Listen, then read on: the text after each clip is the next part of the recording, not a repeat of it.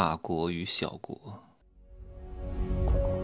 没有事实，没有真相，只有认知，而认知才是无限接近真相背后的真相的唯一路径。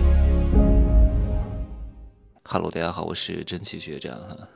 我估计我昨天晚上的朋友圈又让很多人不爽了，我估计很多人又把我删掉了，太好了。给我空出来很多位置，我的微信的名额都不够用了，趁早不合适的赶紧把我删掉，不付钱的赶紧把我删掉，浪费我一个位置，搞得很多人都加不进来啊！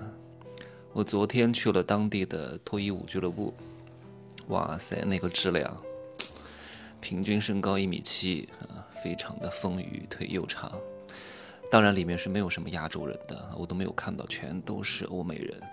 我去那儿呢，比较尴尬，一个人坐着，人家都是跟着自己的好兄弟一块儿去的。那看表演，如果你觉得合适的话呢，你可以私自点他下来，单独给你表演啊。原来他是在台上跳舞，他可以单独到一个小房间去给你跳舞啊，省略号。很多人说，真奇学长，你怎么能发这些东西呢？你应该多多传播一些正能量。什么叫正能量？天天正能量的人，他不是神经病就是搞传销的，对吧？哪一个正常人他妈的天天正能量？这些东西不能发吗？不能讲吗？你你是被那些老师蒙蔽了双眼，猪油蒙了心？那些人天天所谓的义正言辞，所谓的道德高尚，然后又是为人师表，其实一个一个非常之猥琐。我告诉你，你不要看他们这些逼人啊，人五人六的，其实私下非常之肮脏的啊。玩那些 SM 的、吃屎的、当狗的，都是这些稍微有点文化素养的人，看似人五人六、衣冠禽兽的人，这些人最肮脏，真的。反而像我这种口嗨的人，还是比较纯良的。咱们就是口嗨，一些 特别过分的事情，反咱咱们反而不会做，因为我们很多东西在嘴上都已经宣泄了。你说说，我有这么多的耕地经验，我从来没有玩过什么特别过激的行为啊。都是安全第一，因为我们很害怕染上一些不好的东西。那反而有一些人真的是，哇塞，见了超级大二两肉，啥也不顾了啊！所以你要分清楚什么叫正能量，什么是真正的好老师，而不是那些嘴上讲的道义凛然的啊，道貌岸然的、为人师表的、油光蹭亮的，还。天天说自己是什么学校毕业的，然后又做了什么多少好事，然后又去什么敬老院，这些人啊，你就看一看就可以了啊。真正能像我这么说的人不多的，因为大多数人都很渴望把自己包装成一个完人，一个形象非常完美的人，一个形象非常高大的人，对吧？然后特别博古通今啊，旁征博引，然后如数家珍，然后道德还非常非常的高。这种人通常来说都是败类。说到这呢，我要延伸出一个话题。很多人说，真奇学长，你为什么不去美国玩，不去澳大利亚玩，不去什么英国玩，不去什么法国玩？我说这些城市啊，也只能够报个团，走马观花的看一下。你让我长期在那住和体验，我是真不喜欢。它没有那种拉扯力，一切都是井然有序。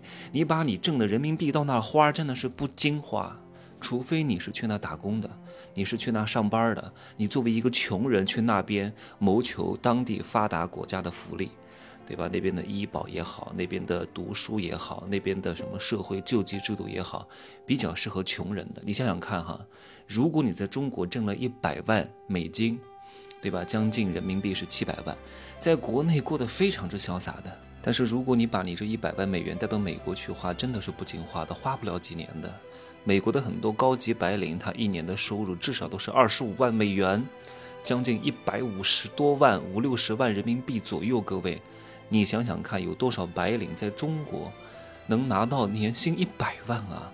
太少太少了，除非是一个超级大厂的总监级别以上的，或者是一个中型企业的核心管理层啊，CEO 以上级别的。不然的话，几乎都是不可能的。年薪百万太难太难了。你一个月拿五万，你如果是打工族，你都是非常非常非常厉害、非常非常厉害的。你有绝对的不可替代的功能的，不然你根本拿不到五万块钱。月收入五万块是很多打工者的一个非常大的门槛。在网上，就不仅仅是靠你的专业技能了啊。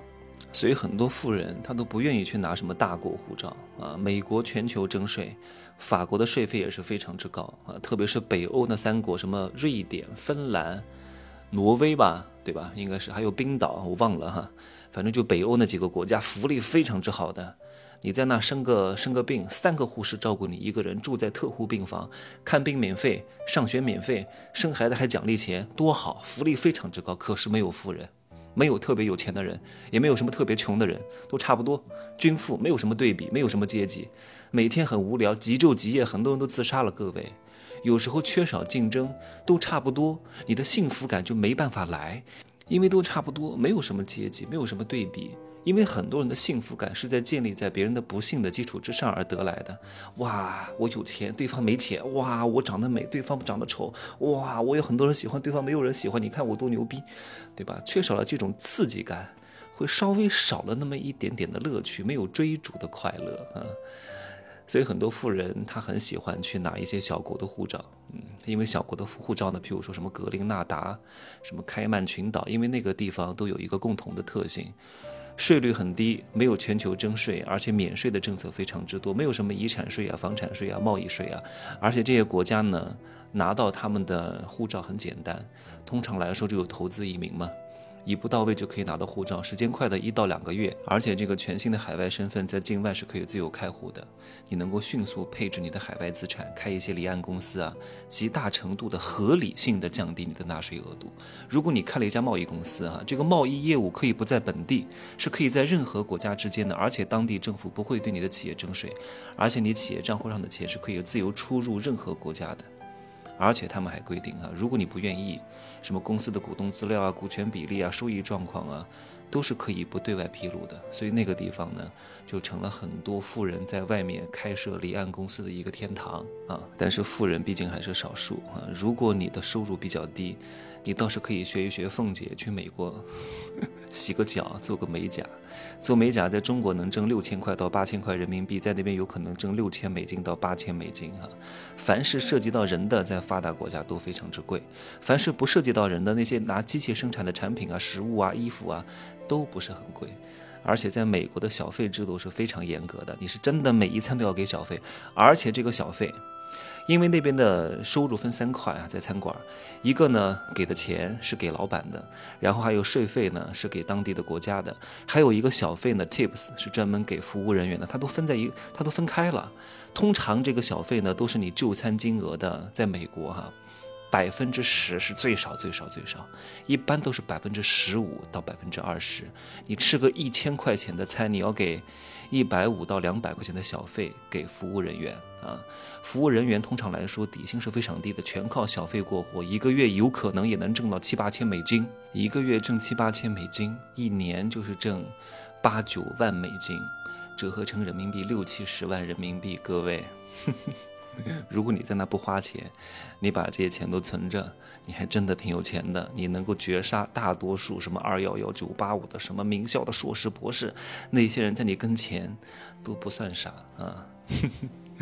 而且那些白领呢，那些所谓的二幺幺九八五的那些什么文文科的博士硕士，到那些发达国家连工作都找不到，也只能跟你一样当服务员而且你干的还会比他们好，因为你能低得下头，他们心中还有一股傲气。我作为一个博士，我作为一个工程师，对吧？我作为一个什么国内的某一个企业的什么高管，我到美国去怎么能做服务员？怎么不能做？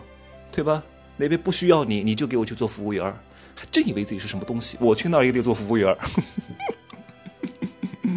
对吧？所以我们要去到一个适合自己的地方啊。行吧，今儿就这样说啊，再见。